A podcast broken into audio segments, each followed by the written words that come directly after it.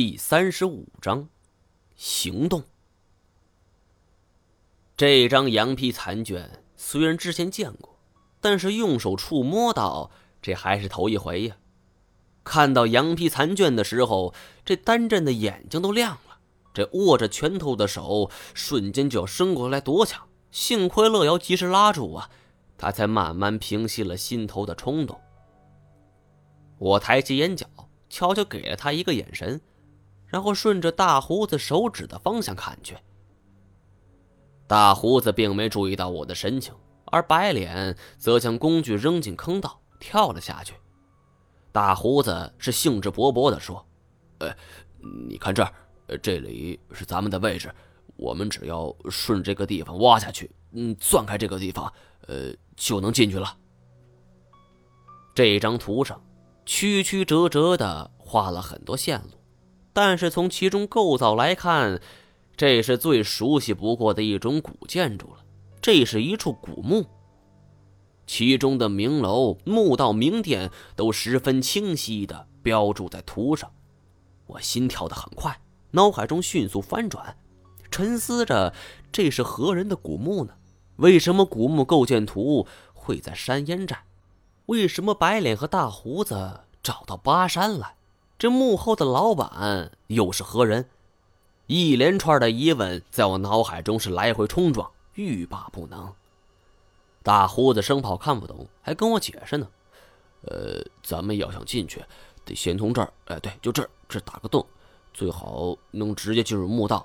你也知道，这个蜀王……嗯嗯。白脸咳嗽两声，清了清嗓子：“老二，来干活，别呼呼咧咧的。是没看老板？”都派监工了吗？哎，哦，好嘞。大胡子跳进坑道，朝手心吐了两口唾沫，是干劲十足的挥舞起镐来。我们走到墓道边，目无表情的注视着这一切。我心中始终在盘算：蜀王，哪个蜀王？中国历史上王爵众多，封号不同，随着数千年的历史沿革。这得过蜀王封号的人，那只怕没一千也有八百了。这么多的人，又该如何查起呢？我想到，这山岩寨的祖先是清朝乾隆时期的总兵，难道说这个蜀王是大清的？但又一想，并不全然符合，因为这清朝封王必然是非皇亲不可。诸如这初期所封的吴三桂、这耿精忠等等都被削除封号了，这剩下的王也大多是三个字的，比如说康亲王、恭亲王、这瑞亲王等等等等，并没有以蜀地封王的习惯。如果再往前推，那么比如说明朝吧，这蜀王的封号就太多了。什么秦王、晋王、燕王、吴王、楚王、齐王，这谭王、赵王、鲁王、蜀王，这襄王、豫王、汉王、魏王等等等等，反正是自己儿子，那随便封呗。再往前看，这历朝历代莫不如此。我记得很久以前，我看过一本相关的书籍，这中国封王的历史最早应该可以追溯到周朝。这武王伐纣，许以封地。后来才导致诸侯王拥兵自重，这春秋五霸、战国七雄依次是粉墨登场。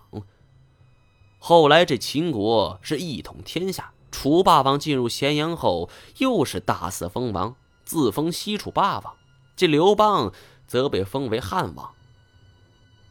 时间往后，这桩桩件件说起，太过繁杂，就不一一赘述了。总而言之，就是蜀王这个封号太多了，也太杂，这还真不好确定这里躺着的是哪位呢？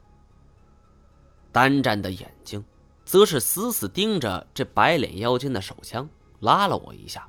我很快会意，和他走开一段距离。你最好别耍花招，赶紧想想怎么把图给夺回来。我知道他心里很着急呀，其实我又何尝不是呢？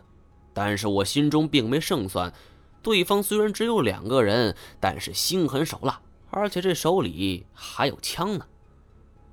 虽然单战英勇善战，但看那个大胡子也不是白给的，我得想个万全之策。万一这单战和乐瑶有个什么好歹，也不是我想看见的。见我陷入沉思，这单战以为我怂了，撸起袖子：“你不去，我去。”我一把拉住他：“等等。”而这个时候，就听“当”的一声，坑道里边传来一阵这铁石相碰的声音。大胡子一声欢呼：“哈哈，终于找到了！”闻言，我们急忙围拢过去。只见坑道之中露出来碗口大小的一块花岗岩，在夜色映衬下略显诡异。这大胡子在我们上边看不清楚，这个伸手递给我们一个手电筒，我照了下去，发现这东西处处与我所储备的知识认知很不同。只见这花岗岩上边有些许的纹路，是采用阴刻的手法。仅凭借这碗口大小的一个地方，很难看出究竟是什么。呃，老哥，呃，这就是你说的那个什么脸皮吧？脸皮？我好奇之下就看着白脸，就见他嘿嘿一笑，这脸色是越发惨白，甚至有些阴森。老白，我们又发财了！这这是蜀王墓啊！传说。蜀王治理蜀地的时候，沉迷于穿戴巫术，为脸皮所崇拜的图腾。咱们眼前见到的这个，呃，就是正儿八经的蜀王墓。